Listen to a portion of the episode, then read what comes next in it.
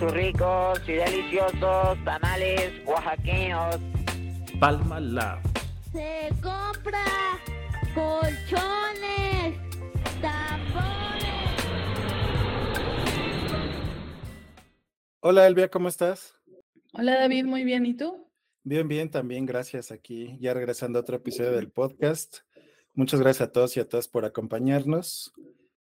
Y aquí pues vamos a platicar de un tema que es bastante interesante, que es como esta gran eh, fascinación que tenemos por las series que son llamadas como True Crime o Crimen Verdadero, sería una traducción, pero se refiere precisamente a estas series documentales, a veces también podcast o películas que tienen que ver con la expresión de crímenes reales, ¿no? Entonces, creo que uno de los ejemplos más destacados de los últimos años fue la serie de Dahmer.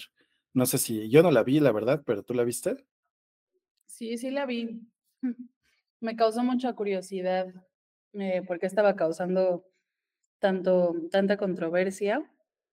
Y creo que tiene que ver con, bueno, lo que escuché de la controversia era que tenía que ver con dos cosas. Una es que eh, romantizaban mucho la postura de Dahmer, ¿no? O sea, como mostrar mucho el lado humano, eh, estaba siendo muy criticado porque, pues precisamente como que idealizaba ser eh, asesino serial más que, pues, la figura de la violencia y de, pues, de decir eso está mal, ¿no? Y por el otro lado, también criticaban mucho que, este, pues como que no necesariamente reflejaba, ¿no? La, el contexto social ni racial de la época. Sí, claro. Sí, y además, o sea, creo que queda muy bien dentro de este bloque de los podcasts porque precisamente hemos estado reflexionando mucho en torno a qué tanto está bien, por ejemplo, que se exalte la figura de los asesinos seriales, ¿no? Y creo que por un lado esa parte es interesante, pero por otro, pues también el hecho de que en sí mismas estas series nos llamen tanto la atención, ¿no? O sea, creo que hay muchísimas, muchísimas series, podcasts, películas que tratan de este tipo de, temas, ¿no? Como de series de casos que llevan el seguimiento de asesinatos, de asesinos seriales o de personajes así como Dahmer, ¿no? Y creo que justo en cada momento, creo que varias de estas, principalmente las que son de basadas en la vida real, pues han generado este tipo de controversias por exaltar la visión del asesino. Sí, creo que lo que mencionas es muy interesante porque justo en el bloque que estamos, que es de clasificaciones y restricciones para, para los contenidos en los medios, eh, llama mucho la atención que en estas series de True Crime, bueno, o sea, a pesar de que hay libros, series, etcétera, pues como son basados en hechos reales de, de crímenes que realmente pasaron, de pronto son muy explícitos en la violencia que contienen, ¿no? Entonces, ¿hasta qué punto está justificado, por ejemplo, el ser tan explícito con la violencia en aras de mantener la fidelidad de lo que realmente pasó en el asesinato o en el robo o en el, lo, que sea que haya sido, ¿no? Sí, exacto. Y, creo que pues justo es esta temática, ¿no? Que creo que hemos más o menos explorado en los últimos episodios de manera tangencial, pero que creo que es muy importante retomar aquí, ¿no? O sea, que es un debate que incluso se está dando en México en la opinión pública y que tiene que ver con la normalización de la violencia, ¿no? O sea, yo me acuerdo, por ejemplo, que justo cuando estalló la guerra contra el narco, o sea, se habló muchas veces de cómo la escalada en las escenas de violencia que veíamos y que vemos todavía en México, de alguna manera hacen que generemos como una piel más gruesa ante la violencia, ¿no? Entonces, no solo eso, sino que también muchos analistas e investigadores e investigadoras hablaban de cómo la escalada en las escenas de violencia pues también nos generaba pues una valoración distinta a la misma violencia, ¿no? Es decir, por ejemplo, si vemos que están pasando atrocidades tan fuertes dentro del mundo exterior, pues cualquier tipo de violencia mucho más cotidiana la, la minimizamos, ¿no? Entonces aquí me gustaría hacer la pregunta, pues, creemos que, por ejemplo, este tipo de contenidos, de series, eh, generan como un o influencian o fomentan precisamente este fenómeno de normalización de la, violencia y qué es este fenómeno, ¿no? Qué interesante, o sea, creo que justo es eh, este matiz que hemos estado platicando mucho en la relación que existe entre un contenido y una conducta, ¿no? De, de las personas y de cómo puede o no modificarse. Y por ejemplo, o sea, justo retomando un poco también incluso el, el argumento con el que nos despedíamos la vez pasada, o sea, que puede ser como muy interesante este contraste entre que alguien diga que eh, debemos de restringir los contenidos porque impactan en la conducta, pero esa misma persona reconoce que el estar, o sea, que, que eso no sea una relación causal, pero por otro lado sí reconocer que normalizar ese tipo de contenidos genera ciertos efectos sociales, ¿no? Sí, exactamente. Y, y pues creo que, digo, como justo bien decías, recuperando lo que platicamos el episodio pasado, o sea, no creemos que hay una relación causal entre las series violentas y las conductas violentas, pero que sí pueden fomentar de alguna manera o ser una de las de los múltiples eh, de las multicausas, ¿no? Que pueden estar influyendo en ciertas conductas o, cierto, comportamiento social, ¿no? Porque pues creo que al final de cuentas, pues sí, cuando vemos este tipo de violencia tan fuerte en la realidad o en las series, pues nuestro nivel es como, no sé, es como cuando estás haciendo ejercicio, ¿no? De repente si vas a cargar 10 kilos te van a parecer mucho porque eh, pues no estás acostumbrado, pero poco a poco vas a empezar a cargar más peso, ¿no? Entonces tu límite de eh, tolerancia frente al ejercicio se va bajando, ¿no? En este caso, pues, no se dice una mala analogía porque yo no hago tanto ejercicio todavía, pero este, creo que es buena analogía en el sentido de que, pues, entre más violencia vemos y más cruda dentro de la vida real, pero también dentro de este tipo de contenidos, pues nuestro nivel de tolerancia frente a la violencia va aumentando mucho más, ¿no? Entonces, si vemos descabezados o cuestiones así, pues ya eh, no nos va a costar tanto trabajo verlo en la vida real porque sabemos que, que existe la posibilidad que nos están presentando las series o, las películas de que estas cosas sucedan. Sí, que también, no sé, o sea, creo que es uno de los argumentos que a veces utilizan como, mm, bueno, argumentos más conservadores, ¿no? De decir, em, si yo estoy muy expuesto a este tipo de cosas, justo es la relación causal que hacen, ¿no? O sea, y creo que por eso era interesante justo retomar esta discusión que teníamos la vez pasada, porque qué tanto se relaciona esa exposición con la este, modificación causa, ¿no? O sea, de yo veo más y em, por tanto soy más violento, o como tú ahorita decías, ¿no? O sea, qué tanto vamos normalizando esas expresiones violentas a tal grado que justificamos como en cierto contexto, ¿no? De, ah, no, está bien que estos contenidos sean así de violentos porque este, explican la realidad o no sé, ¿no? O sea, son un reflejo de, de lo que está pasando en el mundo. Pero, o sea, ¿cómo pueden ser como tan Tan, tan, ¿cómo puede ser tan delgada la línea entre una cosa y la otra, ¿no? Entre decir, hay una relación causal y por la otra decir, si bien no hay una relación causal, sí el efecto de normalizar tanta exposición a la violencia tiene ciertas eh, consecuencias, ¿no?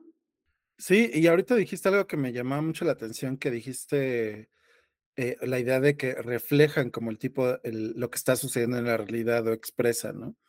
Pero creo que justo aquí yo tal vez metería un matiz porque creo que las series están hechas para llamar la atención del público, ¿no? Entonces, en esa medida también dramatizan muchas escenas y dramatizan muchas cosas y al mismo tiempo le dan contenido emocional o de, o suspenso a las escenas que vemos dentro de las series, ¿no? Eso es de lo que se quejaba mucho la serie de Dahmer, por ejemplo, que en términos de dramatizar una historia, humanizaban mucho a un personaje que probablemente tenía alguna enfermedad mental, ¿no? O sea, o que, eh, eh, o que mínimo era un sociópata, ¿no? Por el tipo de cosas que hacía. Entonces, o sea, creo que justo, yo diría, eh, en ese matiz, pues no tanto reflejan, pero dramatizan mucho este tipo de cosas que suceden, ¿no? O le dan como, no sé, Dahmer, por ejemplo, eh, yo no la vi, pero viendo las imágenes de la serie, pues es una imagen con una fotografía y una producción muy buenas, ¿no? El, eh, todo el diseño y la música me parece que están muy buenas, entonces pues de alguna manera le metes como ese tipo de dramatización y de, que visualmente se vea bien, para llamar la atención de las personas, ¿no? Entonces, eso me genera como mucho, mucha curiosidad porque pues eh, creo que al final de cuentas lo que sucede es que se dramatiza mucho más lo que vemos en, estas series. O tal vez, tal vez eh, no es la palabra adecuada dramatiza, sino tal vez eh, se hace de una manera estética, ¿no? Y presentable a la audiencia. Sí, que de pronto se te dicen en las series, ¿no? La advertencia de, está basada en hechos reales, pero es una dramatización, o es una, mm, tienen otra forma de decirlo, pero digamos, haciendo alusión a que hay elementos ficticios, ¿no? O sea, justo te ponen la advertencia, pero tú no sabes exactamente cuál es la dramatización y cuál es la realidad, ¿no? Entonces es un poco confuso para si cuando uno, o sea, y creo que puede, voy a ordenar mis ideas, eh, o sea, y creo que por eso es relevante el tema de la clasificación de contenidos, ¿no? Porque si le enseñas esto a una persona que no tiene la madurez para procesar la información, justo puede ser eh, desde mi perspectiva, esta es mi opinión personal, creo que ahí es en donde entra como la susceptibilidad a modificar tus conductas con base en lo que estás viendo en la tele, ¿no? A lo mejor llamado por una curiosidad o por este alguna idea que no se te había ocurrido, ¿no? O sea, no lo sé, pero digamos que ahí es en donde yo veo como ese espacio de oportunidad en que alguien eh, podría ver el argumento de, pues por eso se, se deben de restringir los contenidos, precisamente, ¿no? Y este, pero digo, es interesante ver cómo justo en estas series del True Crime, o sea, si bien son explícitos en decir de basado en hechos reales, pero al final el resultado final es ficción, pues justo no hay como una diferencia clara entre qué está haciendo ficción y qué está haciendo dramatización, ¿no? Al final tú ves el resultado conjunto y juzgas por el resultado conjunto, ¿no? Sí, totalmente. Y creo que a mí me gustaría ahorita como ir metiendo la pregunta que creo que también nos genera mucha curiosidad de por qué nos gustan tanto estas series y estos contenidos, ¿no? O sea, creo que, no sé, yo, si me preguntas, en general, no sé, si me pusieras la pregunta, ¿a ti te gustan las series de True Crime? Yo diría que no, eh, como primera respuesta. Pero pensándolo un poco más, o sea, creo que hay muchas cosas de este tipo de contenidos que me gustan, ¿no? O sea, creo que podría meter por ejemplo, el caso de Sherlock, ¿no? el Sherlock de la BBC, eh, la serie inglesa con Benedict Cumberbatch, eh, o por ejemplo el podcast Serial, ¿no? Que precisamente es una investigación periodística en la primera temporada de un asesinato, la segunda temporada es, es otra temática, pero creo que, o sea, sí son temáticas que nos atraen mucho, ¿no? Y aunque yo diga, no me gustan las series de, True Crime, pues al final de cuentas, Serial es eso, ¿no? Solo que la forma de podcast. Sí, en su versión audio. Entonces, pues digo, creo que podríamos ir adelantando como algunas posibles hipótesis o respuestas de por qué nos gustan tanto, ¿no? Sí, por ejemplo, digo, ahí no sé muy bien si Sherlock entra en el caso de, True Crime, porque al final está basado en una novela, ¿no? Sí, sí, sí, sí, totalmente, pero, o sea, yo creo que la forma... O sea, incluso, por ejemplo, es que creo que de alguna manera podríamos decir que lo de True Crime no se refiere tanto a que esté basada en hechos reales, sino al hecho de que pueda parecer una situación plausible, porque podrías decir series como Criminal Minds o CSI son consideradas como True Crime, pero no, no necesariamente porque son basadas en hechos reales todos los episodios, pero sí por la forma en la que se está presentado. O a lo mejor ahí estoy incorrecto y no son True Crime, Criminal Minds y esas, ¿no? Eh, pues según, mi, mi, fuente ahora es Wikipedia, ¿no? Y Wikipedia dice, el True Crime es un género literario de podcast y cinematográfico de no ficción en el que el autor o autora examina un crimen real y detalla las acciones de personas reales. O sea, yo pensaría que si bien Criminal Minds, CSI, eh, ¿cuál otra? NCSI y todas las que tengan acompañado CSI, ¿no? Pueden entrar en el género quizás. O sea, si somos muy estrictos como en, en lo que dice Wikipedia, en teoría no, ¿no? O sea, solo serían como los relatos de casos reales. Sí, pero digamos, o sea, entonces creo que aquí valdría la pena, pues, comentar que estamos expandiendo el, eh, pues como lo que estamos entendiendo o de lo que estamos hablando aquí hoy, ¿no? Porque en específico creo, creo que no es True Crime entonces, porque están estas de True Crime, pero están también estas series que son ficción, pero que están conformadas en esta forma de la resolución de casos de asesinos seriales y de este tipo de crímenes, ¿no? Sí, quizás esos entran más en una sección como de suspenso, ficción o eh, investigación policíaca, ¿no? Algo así, policíacos. Sí, y creo que justo estas no podrían entrar y tal vez precisamente serían como de tipo policial. Y ahorita que dices eso, o sea, me acuerdo que eh, grandes novelistas o escritores que son de mis favoritos se centran en la, en la, en la novela policíaca, ¿no? O sea, como estoy pensando, por ejemplo, en Paul Auster, estoy pensando también en Ray Bradbury, ¿no? Estoy pensando en autores como de ese estilo, que también gran parte de su, de su obra tiene que ver con novelas policíacas, ¿no? Entonces, eso me llama mucho la atención porque al final se trata de descubrir cosas, ¿no? De encontrar a un culpable o de encontrar a una persona desaparecida, ¿no? Entonces, creo que en general, en general, ahora sí, eh, bien valga el pleonasmo, el género, pues sí me atrae bastante, más allá de estas series de, de crímenes, ¿no? Sí, o sea, y creo que, ah, creo que esa diferencia nos permite también contrastar la pregunta que hacías, ¿no? Como ah, ¿qué, qué tanta influencia o qué tanta exposición a la violencia nos permitimos en, en cosas de true crime y en cosas de ficción como ya más literarias o, o en series, ¿no? Porque a final de cuentas, y, y justo era un poco la diferencia que hacíamos en el caso de la música, ¿no? ¿Hasta qué punto o dónde sería el límite de hacer como canciones que enaltezcan la violencia?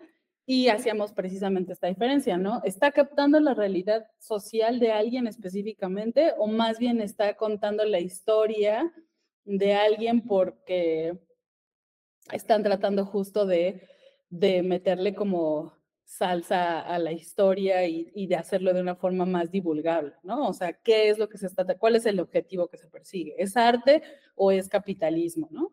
Claro, sí. Y creo que, digamos, o sea, me gustaría regresar como un poco a la pregunta que inició este pequeño bloque dentro del episodio, como preguntándote a ti, luego yo, yo respondo de manera muy personal, no tanto en lo que hemos encontrado con nuestra lectura acerca del tema. ¿A ¿Sí? ti por qué te llaman la atención este tipo de contenidos y series? Mm, creo que pocas veces me he detenido a pensar eso. Mm, me gusta mucho, por ejemplo, en el, en el área de la ficción, porque siento que estoy viendo algo que me divierte, pero que no requiere de tanta mente mía, ¿no? O sea, como que siento que es de esas cosas que eh, me relaja lo suficiente para sentir que no estoy haciendo nada, pero me mantiene interesada lo suficiente para sentir que tampoco estoy no haciendo nada. No sí, claro, sí. ¿no? Y por el otro lado, pues los casos mismos, ¿no? O sea, mmm, me llama mucho la atención como justo el, el ver cómo, una persona puede, o sea, la historia atrás de que una persona la lleve a cometer algún asesinato o algún crimen, ¿no? Por ejemplo.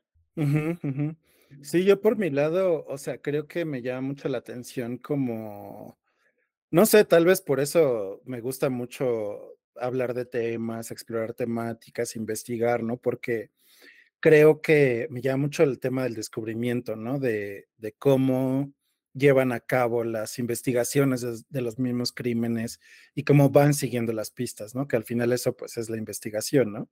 Entonces, eh, o hablar o expresar o explorar un tema, eh, ahora como lo hacemos dentro de nuestros contenidos, pero es esa intención como de descubrimiento, de encontrar nuevas cosas, de seguir pistas que te hagan entender algo, ¿no? Llegar a una respuesta de alguna manera, creo que es lo que me llama la atención de estas series.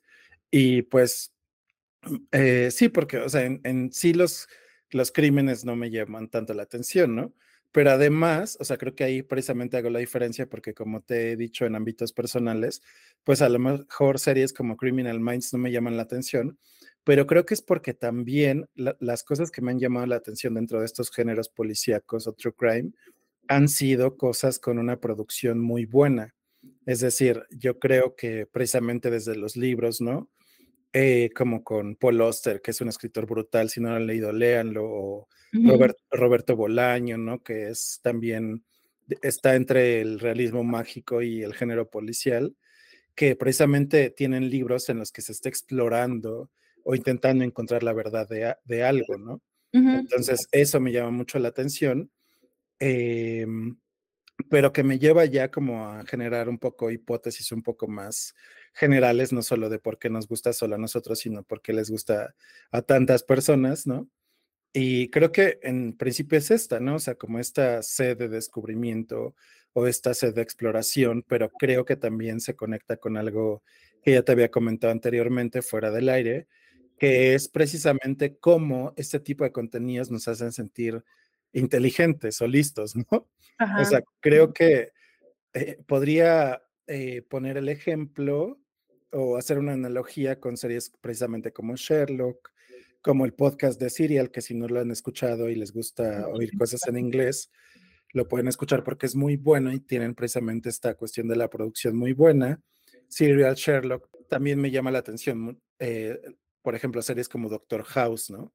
Que creo que Doctor House, o sea, no es de crimen, pero genera como esta sensación de descubrimiento, de encontrar qué es lo que está pasando con un caso en específico.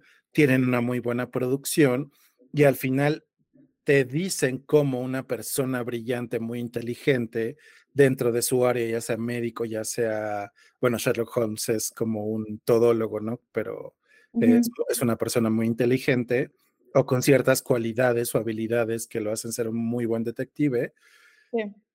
que precisamente nos hacen seguirlos en estos pasos, en esta búsqueda de las migajas para encontrar esa verdad, ¿no? Entonces, cuando, por ejemplo, Doctor House tiene como estos momentos de lucidez en los que por alguna cosa que tiene que ver mucho con la serendipia, ¿no? Le están diciendo algo, se acuerda de algo y Ajá. encuentra la respuesta del caso, o en Sherlock, como dentro de la serie de la BBC, vemos como esta representación visual muy padre de cómo está encontrando la respuesta, ¿no? Ya sea a través del seguimiento de pistas o está eh, vinculando varios hechos o varias pistas que ha encontrado, o incluso en el caso de las series, ¿no? Como Criminal Minds o CSI, como van siguiendo este, este camino al descubrimiento y creo que eso es una parte importante de por qué nos gusta, ¿no? O sea, que nos hacen sentir inteligentes porque vamos siguiendo Las eh, pistas. las pistas y entendemos cómo, cómo las van siguiendo los protagonistas. Claro, pero eh, eh, siento que es como una falsa ilusión de entenderlo, porque a final de cuentas, o sea, justo la serie está hecha, me imagino, con la suficiente perspicacia como para que entiendas las, complejidades o el nudo que están tratando de desenlazar, pero también lo suficientemente fácil y digerido como para que lo entiendas, ¿no? Sí, sí, totalmente de acuerdo. Sí, porque, o sea, como, como hemos dicho en otros momentos, ¿no? O sea, también la- las cosas que les posibilita a estos protagonistas no solamente es un momento de serendipia o, o- o su genialidad, sino que también tienen una formación que les permite ver esas pistas cuando se presentan frente a ellos, ¿no? O sea, ya sea que tengan experiencia o ya sea que tengan una carrera en cierto ámbito específico que tú no verías porque pues tú no estás entrenado en, esas, en esos temas, ¿no? Y creo que ahí lo que me gusta y me llama mucho la atención es, o sea, justo el hacer referencia como a esta genialidad de esos personajes podrían ser vistos como algo muy natural, como algo sin esfuerzo, ¿no? Que les pasa porque ellos son genios, ¿no? Y los genios no se esfuerzan, solamente son genios porque son genios. Y ahí me gustaría también, o sea, por eso me gusta mucho el ejemplo de House, porque lo ves todo el tiempo pensando y lo ves todo el tiempo eh, tratando como de desmenuzar el problema, pero también lo ves estudiando todo el tiempo. Sí, Y- que además, ajá, sigue. Ajá, no, y en el caso de Sherlock Holmes también lo ves. En el caso del- de, de la más la serie que del, de las películas que hizo, creo que fue Robert Downey Jr., ¿no? Pero que son muy buenas, ¿no? Pero creo que en la serie es mucho más explícito que él tampoco es un genio nada más por casualidad, ¿no? O sea, que también se la pasa investigando, experimentando, aprendiendo, estudiando. Y creo que esas son de las cosas que, por ejemplo, esas dos series en particular me, me gustan mucho porque no es de la genialidad del- de una persona solamente porque es así, ¿no? Sino que también se ve que hacen trabajo, que hacen el esfuerzo de seguir aprendiendo y seguir este, ampliando sus horizontes, ¿no? Y a final de cuentas, que precisamente esa serendipia que se da no es objeto de, de la casualidad, sino que es justo esa habilidad de una persona por conectar puntos, ¿no? Y por hacer conexiones de una forma muy particular, que creo que ahí es donde entra la parte de la genialidad, que de otra forma no existiría, ¿no? Otra persona no la tiene, que creo que es ahí como como el elemento de, de especialidad o de, de, por qué son únicos ese tipo de personas, ¿no? Porque precisamente ellos son quienes pueden ver esa conexión tan obvia. Sí, sí, sí, llamas la atención a un punto bien importante porque, o sea, como tú lo, como tú lo mencionas, bueno, no sé qué adjetivo usaste en específico, pero esta manera muy diluida de presentar como a las personas inteligentes, ¿no? Porque, sí. como bien lo dices, si prestas atención a muchísimos detalles, no sé, ahora que hemos estado viendo juntos mucho Criminal Minds, Ajá. pues, por ejemplo, sí, creo que en estas series de, de, de tipo Criminal Minds y es, o sea, siempre hay como diferentes arquetipos dentro del, del, de los personajes de la serie, ¿no? Entonces, uh -huh. o sea, todos dentro de los equipos son muy inteligentes, pero siempre hay uno o una persona que son como los eruditos, ¿no? Sí. Entonces, en el caso de Criminal Minds, pues está este personaje de Reed, que es mucho como este tipo de Sherlock Holmes, de House, que Ajá. siempre se la pasa estudiando, ¿no? Que tiene una formación, que tiene un doctorado, pero que lo ves todo el tiempo con un libro, lo ves estudiando, Ajá. etcétera, ¿no? Entonces, de cierta manera, o sea, no, no volteamos a ver esa presentación del personaje en el que vemos que siempre está leyendo, siempre está estudiando, ¿no? Ajá. Sino que solo nos fijamos en que es muy inteligente y por eso nos da esa falsa sensación de que somos muy inteligentes como ellos, ¿no? Cuando realmente, pues, eh, creo que mucho, muy contados, pocos podríamos serlo. Uh -huh. Sí, exacto. Y, y, justo un poco también regresando al, al, tema del podcast, ¿no? Que tiene que ver con la clasificación de los contenidos y específicamente el, el género de True Crime, que es muy interesante por sí mismo. O sea, me, ahorita que mientras decías, y también regresando a la pregunta que me hacías de por qué me gusta, mientras recordaba el de Serial, eh, este podcast, de las razones por las que me enganchó brutalmente, tiene que ver con, eh, yo creo que la razón por la que me gustó estudiar derecho y tiene que ver con entender como las aristas de un problema, ¿no?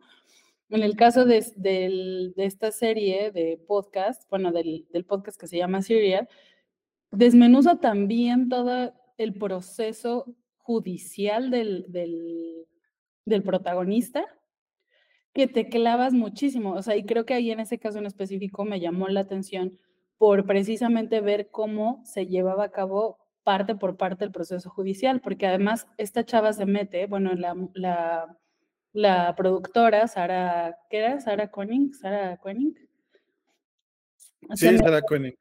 Se mete como al máximo detalle de todas las pruebas y justo va desmenuzando como todo ese, todo ese proceso que se llevó judicial para dar cuenta de todos los detalles que uno por sí mismo pues no causa daño en un proceso judicial, pero hubo tantos detalles acumulados que justo te dejan con la duda de será culpable o no será culpable, ¿no? Sí, sí, y que en ese caso pues ya vimos que tuvo efectos en la vida real del podcast, ¿no? O sea, vimos cómo se volvió a abrir el caso. Si no lo han oído y les gusta y pueden escuchar podcast en inglés, los invitamos, si las invitamos a que lo hagan. Es un podcast muy bueno pero que ahí sí tuvo efectos en la vida real, ¿no? Uh -huh, uh -huh.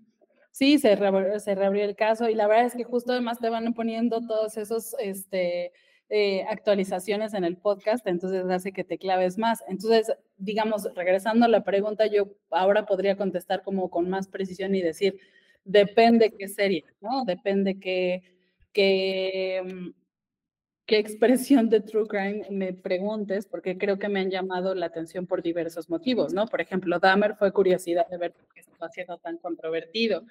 En el caso de Serial fue el poder ver cómo desmenuzaban cada caso con todos los detalles de las pruebas, del proceso en sí, ¿no? Y todo, todo, ver cómo esa suma de detalles y de fallas y de errores que son muy humanas llevaron a ciertas consecuencias, ¿no? En el caso de, de por ejemplo, Criminal Mind, que creo que lo que me gusta es esto, ¿no? Lo que, lo que decía al principio, que, que, siento que es una serie que me relaja lo suficiente, pero que me mantiene activa lo suficiente como para descansar. Sí, totalmente.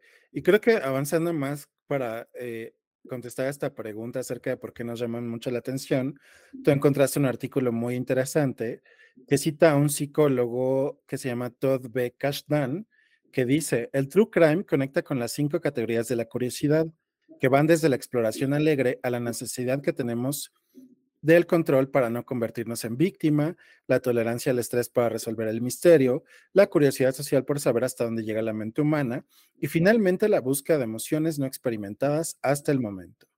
Entonces, digamos, o sea, me pareció muy interesante leer esta cita en el podcast porque creo que precisamente nos lleva como a pensar en este tipo de, de características de las que estamos hablando, o sea, cómo nos llama mucho la atención este tipo de series precisamente porque nos llama como a este tipo de, él, les llama eh, las categorías de la curiosidad, ¿no? Pero yo también, o sea, más allá, allá por ejemplo, de saber hasta dónde le llega, llega, la mente humana, como dice la cita aquí del psicólogo, pues también diría, bueno, es que esta curiosidad que tú tienes, por ejemplo, del el proceso judicial, o la curiosidad que yo tengo por el descubrimiento, por encontrar las respuestas o entre comillas la verdad, pues es también lo que nos lleva como esta, a esta curiosidad de ver este tipo de series, ¿no? Porque, porque creo que son, o sea, porque creo que incluso no nos interesa la investigación o leer o ciertos temas políticos o sociales. Creo que todo ser humano como que tiene estas características que tienen que ver con la curiosidad, ¿no? de ver y encontrar las respuestas en ciertas cosas, ¿no? Incluso eh, ya extrapolando un poco la, la, reflexión, o sea, creo que por eso a veces son tan seductoras las teorías de la conspiración, ¿no? Porque precisamente te ayudan o te apoyan a, de alguna manera, responder ciertas preguntas que tienes acerca de la realidad, ya sea del universo, social, política, etcétera, ¿no? Entonces, en ese sentido, las tres de la conspiración son una muy buena respuesta de cómo puedes llegar a responderte cierta pregunta que tienes como ser humano, ¿no? Sí, y creo que, digo, me puse a buscar rápidamente más libros y creo que este autor, o sea, tiene justo un libro que se llama Curious. O sea, que justo, Mira, mira qué curioso. Mira qué curioso. Y tiene otro que se llama The Upside of Your Dark Side. Entonces, o sea, como que justo se enfoca en, en, o sea, como que siento que luego la psicología se enfoca mucho en lo positivo, en sentirte mejor, en el bienestar, etcétera. Pero justo él, o sea, los que ha escrito, bueno, excepto el Curious, pero todos son así como The Upside of Your Dark Side, The Art of Insubordination, El Arte de Llevar la Contraria, eh, The Power of Negative Emotion. Entonces, o sea, como que me llama la atención que justo explora como, como estos sentimientos más clasificados o categorizados como negativos, ¿no? Totalmente. Y siguiendo un poco con estas citas que, eh, que, encontramos en el artículo que nos mandaste, dice un psicólogo de la Universidad de Derby, Dean Fido, eh, a veces esta obsesión se puede reducir a la necesidad de solucionar un rompecabezas. Es un gran rompecabezas si no te quieres perder un importante detalle de la información porque estás mirando las redes sociales. Es decir, como esto que tú expresabas de una manera eh, muy buena.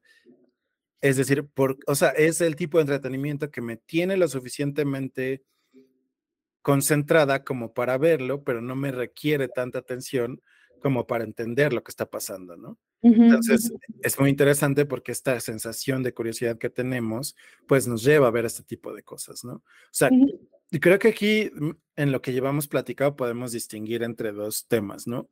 O sea, por un lado, que hay esta necesidad o esta, eh, pues sí, necesidad humana muy psicológica que tiene que ver con la curiosidad y con encontrar cosas, pero por otro lado está el tema que ya empezamos como a delinear un poco, que no nos hemos eh, metido tanto, pero sí lo hemos hecho en otros episodios de este bloque del podcast, que es qué tanto queremos que este tipo de contenidos estén allá afuera, ¿no? Porque si Ujú. eh, eh, fomentan la, o normalizan la violencia.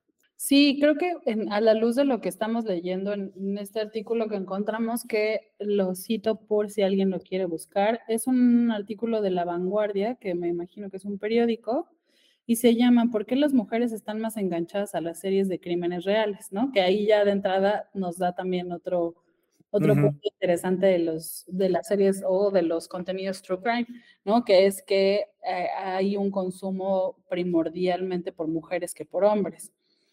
Y de, de la pregunta que hacías, o sea, creo que justo es una de las cosas que nos causa curiosidad es tratar de entender ciertas conductas, ¿no? Pero por el otro lado, también esta curiosidad, y un poco lo explica el artículo, en razón de por qué son más mujeres las que ven este tipo de crímenes, es como esta necesidad de saber qué haríamos en esas situaciones, ¿no?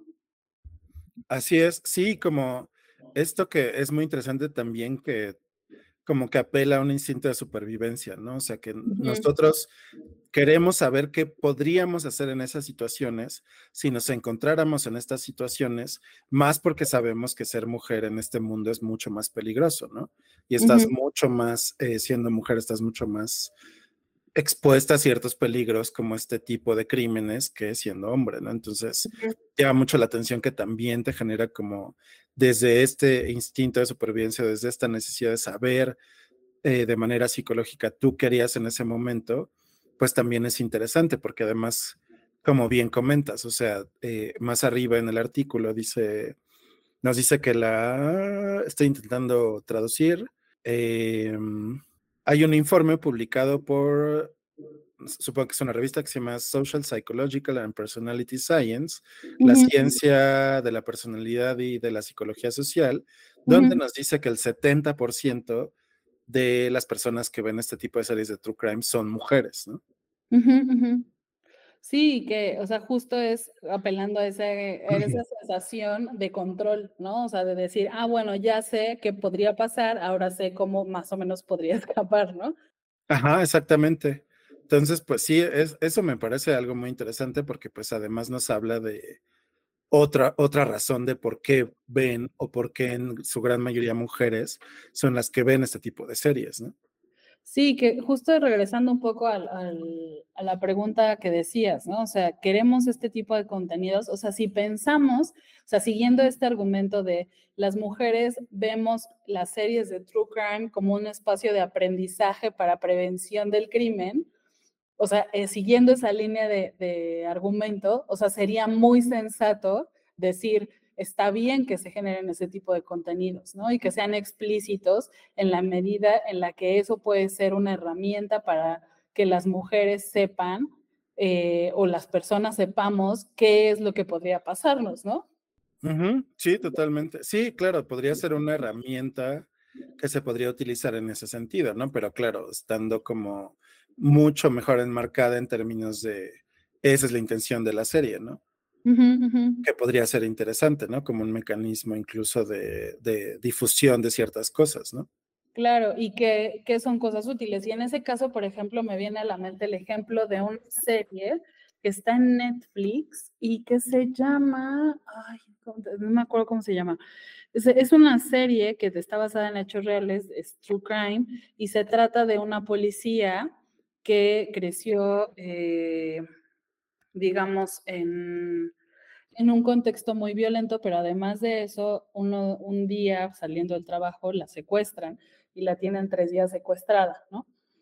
Entonces, eh, creo que en esa serie, por ejemplo, es muy explícita, o al menos cuando yo la vi, esa sensación me quedó, es muy explícita en justo dar como, ¿qué fue lo que a esta chava le ayudó? Uno, a sobrevivir y dos, a lograr darle la información suficiente a la policía para que encontraran al, al secuestrador, que además resultó que era un asesino en serie. Mm, me suena mucho, creo que sí la vi, creo que sí la vi. Es muy buena, bueno, a mí me gustó mucho, no, no voy a decir que es muy buena en lo abstracto, sino a mí me gustó mucho precisamente por eso, porque es como, como muy explícita en ese sentido como de enseñanza que podríamos decir eh, y rescatar de este tipo de géneros, ¿no? Ujú, ujú, ujú. Sí, Pero- totalmente. También en ese sentido me gustaría hacer el matiz de, o sea, esta chava tuvo las herramientas para sobrevivir en, sobrevivir en un contexto altamente violento cuando la secuestran, porque lamentablemente creció en un entorno violento, ¿no? Ujú, así es. Entonces, pues eso es algo muy fuerte, o sea, ya que lo piensas y lo procesas, es, o sea, claramente yo no podría tener esas herramientas porque no crecí en esas condiciones, ¿no? Y por ejemplo, justo una de las cosas que ella aprende creciendo es, eh, digo, paréntesis, puede ser spoiler, pero si no la han visto ya tiene como dos años esa serie en Netflix, ¿no? Pero, o sea, precisamente en la serie, una de las explicaciones que dan para que ella pueda sobrevivir el secuestro es que como vivió en una casa en donde había abuso por parte de los padres, una de las cosas que ella aprendió desde muy chica fue a manipular a las personas para que les, para caerles bien, para gustarles, para, para agradarles, ¿no? Entonces, precisamente esa estrategia de, de, o bueno, más bien esta herramienta que ella aprendió desde niña, le fue muy útil cuando la secuestran, porque logra ganarse, eh, pues, la, la no sé, el, grado más mínimo de empatía del secuestrador, ¿no? Y por eso no la mata, cuando este señor justo lo que hacía era matar a las chavas que secuestraban. Sí, me suena mucho, creo que sí la vi, pero claro, en ese sentido podría ser interesante ver cómo podrían ser utilizadas para ese tipo de fines, pero como dije anteriormente, ¿no? Con una intencionalidad bastante clara y ver cómo se enmarcan este tipo de series cuando, cuando están eh, publicadas con esta intencionalidad, ¿no? Pero creo que en general, pues sí, o sea, regresar a la pregunta que nos ha- hacíamos al inicio y que nos hacíamos también durante todo este bloque, ¿no? O sea, creo que estamos de acuerdo en que este tipo de contenidos no fomentan ningún tipo de contenidos sociales por sí mismos, ¿no? Pero ahí también regresar a la, a la otra pregunta que hacíamos en el episodio pasado con Peso Pluma y algunas cuestiones musicales, de, o sea, qué tanto este tipo de contenidos ejercen una influencia para la normalización de la violencia o la exaltación de los asesinos, ¿no? Porque creo que eso, eso es un tema muy, muy importante para nosotros, o sea, que nos dice y que nos habla acerca de qué tipo de sociedad queremos ser y qué tipo de cosas queremos ver dentro de los contenidos en las series, ¿no? Entonces, o sea, no sé, creo que yo no me aventaría a decir eh, si sí deberían de estar regulados o no deberíamos de tener este tipo de contenidos, Pero un poco como tú decías la vez pasada, o sea, qué tanto expones este tipo de realidades a individuos que estén más o menos bien educados, maduros, etcétera. Tú lo asociabas como una cuestión de madurez emocional, pero también fisiológica, es decir, cómo se expone a cierto, este tipo de contenidos a ciertas personas, que tengamos la responsabilidad de procesarlos, de verlos, pero también de matizarlos y de y de, y de enfocarnos en ellos desde esa perspectiva de, bueno, es una serie que puede ser de ficción o puede ser de no ficción, pero que nos representa los ciertos hechos violentos desde cierto punto de vista. Y al final creo que, o sea, incluso creo que los eh, productores de Dahmer o el director, no sé si tú lo viste dentro de las noticias, dijeron que no era su intención exaltar al asesino, ¿no? Claro. Eh, pero precisamente, es decir, nosotros cómo valoramos o cómo queremos o cómo vamos a leer como sociedad y lo que decíamos la, la vez pasada como padres de familia, qué tipo de contenidos queremos ver o no dentro de, de la televisión, por ejemplo. Sí, pero también creo que ahí es importante hacer el, el énfasis en una cosa es la intencionalidad que uno puede tener y una cosa es cuando ya ves el resultado, negar que una de las interpretaciones puede ser esa, ¿no? Y creo que ahí creo, eh, sería importante como retomar esta cuestión que siempre somos muy enfáticos de reconocer el sesgo que tenemos como personas, ¿no? O sea, como personas tenemos un sesgo y precisamente mi intención puede ser una y con los lentes que yo miré y con los que yo hice cierto contenido, es claro que yo tenía cierta intención, pero cuando sale al público y el público lo lee, pues justo esos distintos sesgos hacen que vean de otra forma esos productos, ¿no? Y que ya que están ahí afuera, pues si bien es importante manifestar que no había esa intención, pues también es importante reconocer el, pues sí, o sea, sí se puede leer de la forma en la que me están diciendo y a lo mejor no está bien eso, ¿no? Sí, totalmente. Sí, pero digamos, o sea, también eh, justo, o sea, cómo hacemos de alguna manera análisis entre todos y todas para precisamente ver cómo procesamos esa información, ¿no? O sea, cómo podemos, o sea, creo que en sí no tiene nada de malo que ese tipo de contenidos existan, ¿no? Sino decir, bueno, o sea, a lo mejor la intención sí es o no es exaltar al narcotráfico, a este tipo de criminales de los productores de la serie, pero nosotros, o sea, tam- es que hay, hay algo bien in- interesante dentro de la comunicación, ¿no? Que también tiene que ver con los contenidos que vemos en Internet, pero también con, con las series que vemos. Porque una cosa es la intencionalidad de la persona que está emitiendo un mensaje y la otra es si la otra persona o el, el receptor está recibiendo el mensaje de, una de la misma manera que el productor la quiso transferir, ¿no? Porque algunas veces, pues a lo mejor dicen, no quiero hacer una exaltación, solo quiero hacer un retrato de, eh, de la sociopatía de un asesino, no sé qué intención tiene Dahmer, por ejemplo, pero a lo mejor de este lado le estamos leyendo como una exaltación y a lo mejor no es una exaltación, pero justo, o sea, cómo nos preparamos y cómo debatimos acerca de este tipo de temáticas para que la serie Narcos la veamos como un tema, por un lado sí de entretenimiento, pero por otro lado también de difusión y de expresión de un tema que sucedió hace 30 años, ¿no? Sí, como a 30 años deberíamos de leerlo como lo leemos, ¿no? Que creo que es un poco la discusión que teníamos en el caso de el diván sociológico cuando hablábamos de Oppenheimer y la falta de retrato de eh, la colaboración de las mujeres en, en- en toda esa investigación, ¿no? ¿Por qué? ¿Por qué? Profundiza.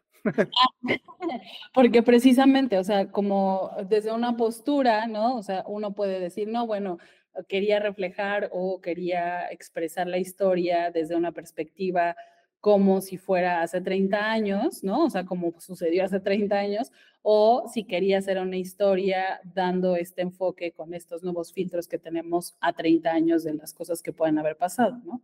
Ujú, Sí, claro. Sí, o sea, yo ahí metería otro matiz, o sea que creo que una cosa es precisamente, y creo que ya lo habíamos estado platicando y hasta nos compartíamos videos eh, Ujú, al respecto, o sea, creo que una cosa es precisamente el hecho de que hubi- hubieron mujeres en ese momento que no fueron retratadas en la película, ujú, y otra cosa es la mirada del director, ¿no? ¿Qué es ujú, lo que él quiso reflejar? Y también, o sea, desde el la visión del mundo que tenemos hoy en día, qué tanto estamos leyendo o interpretando de manera más o menos eh, pues adecuada como un hecho o un evento que pasó hace 40 años, ¿no? O más.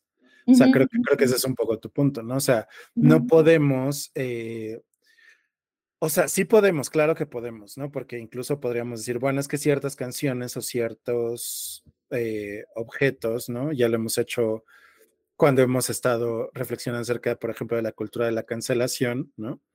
Ciertas cosas podemos verlas anacrónicamente, es decir, sin tomar en cuenta el tiempo que ha pasado y leer, leyéndolas desde el 2023, pero pues también hay que ser conscientes que esas películas o esas series o esos eh, hechos o eventos que ocurrieron fueron ocurrieron dentro de otro punto temporal en el que no se tenía la misma visión del mundo que tenemos ahora, ¿no? O sea, es decir, poníamos el ejemplo de- dentro de la música, que se me hace uno de los más expresivos acerca de, de cómo no debemos de leer ac- anacrónicamente ciertas cosas. Por ejemplo, veíamos el ejemplo de la canción Ingrata de Café Tacuba, de cómo ellos decidieron sacarla de circulación o cambiarla, cambiaron la letra, ¿cierto? sí, creo que sí. Entonces, pero porque, o sea, es una canción que se hizo que en los noventas, en, en donde no se tenía la misma visión del mundo, la misma concientización que se tiene acerca de la violencia de género, por ejemplo, o de las letras misóginas que pueden llegar a estar presentes en la música. Y pues los artistas dijeron, bueno, la vamos a cambiar porque ya viendo desde el presente hacia atrás cómo la compusimos, pues nos parece que es inadecuado. O sea, muchos artistas podrían hacer lo mismo, Obviamente, pues es muchísimo trabajo y no lo van a hacer muchas personas, pero precisamente nosotros como sociedad, pues mm, es eso, ¿no? Como a veces se ven los memes, pues es que cómo leerías ahora eh, si hicieras un análisis de cierta película, ¿no? Se vería muy mal desde la visión del mundo de hoy, pero en ese momento, pues nos fijábamos en otras cosas, ¿no? O sea, en otras cosas muy diferentes. Claro, digo, y en ese tema también eh, pues, es importante reconocer que hay cosas que, como dicen los gringos, envejecen bien, ¿no? O sea, hay, hay publicaciones, hay obras literarias, hay eh, películas que, pues no sé si llamarlas adelantadas a su época, pero, o sea, precisamente enmarcan muy bien valores e ideologías que ahora son muy comunes, ¿no? Sí, totalmente, totalmente.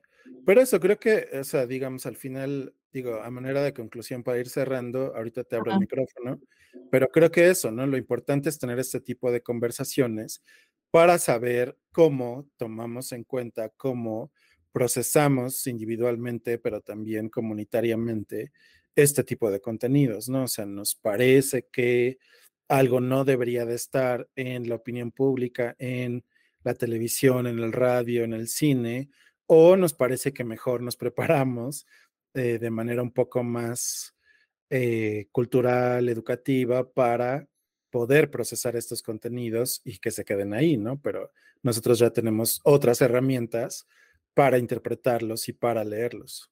Sí, creo que justo en el caso específico de hoy, que es True Crime y Mujeres, creo que esa pregunta que haces se ve mucho más precisada desde mi perspectiva, pensando en si el true crime justifica la violencia tan explícita que a veces podemos encontrar en estas obras, ¿no? Así es. Sí, que, creo que no nos hemos metido tanto en esa temática. Tal vez este es el momento de darnos otros cinco minutos. Eh, pero, o sea, eso, ¿no? O sea, bueno, sí nos habíamos metido en el sentido de por qué nos llama la atención cosas tan violentas como las películas de Saw o como otras cosas del cine gore. Sí. Pero creo que, eh, pues es eso, ¿no? O sea, no sé, yo creo que hay que separar entre lo que es ficción, ¿no? Y a veces hasta un poco risible y gracioso lo que sucede en ese tipo de películas, por ejemplo, a lo que podría ser una representación más real de la violencia que es dentro de estas series de True Crime, por ejemplo, ¿no? Sí. Que son, son cosas que sí pasaron y que se nos presentan de una manera muy explícita, ¿no?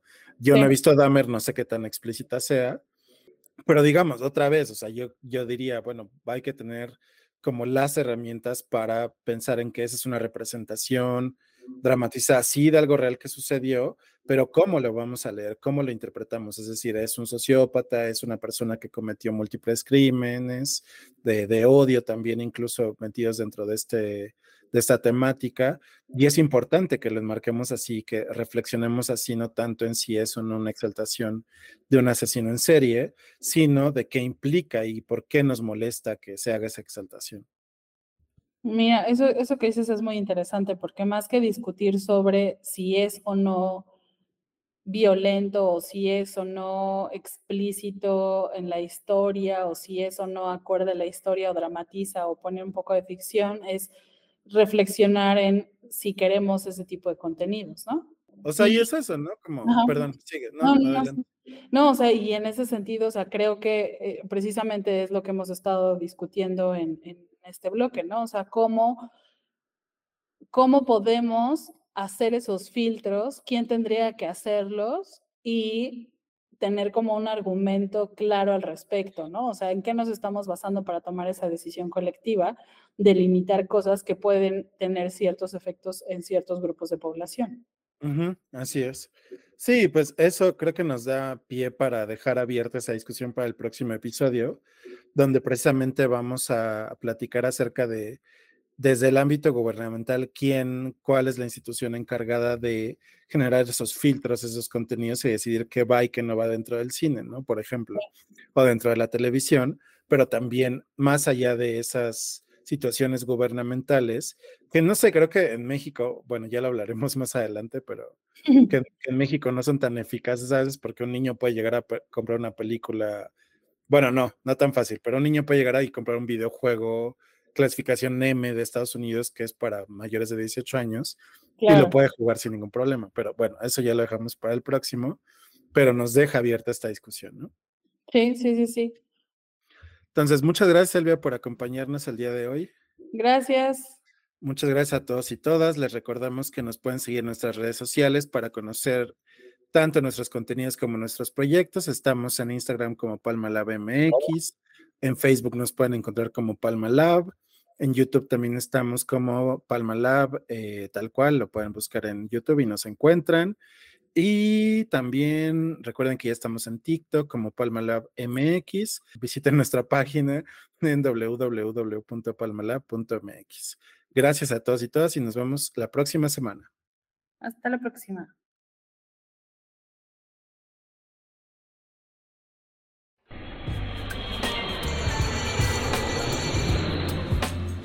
Ya llegaron sus ricos y deliciosos tamales oaxaqueños.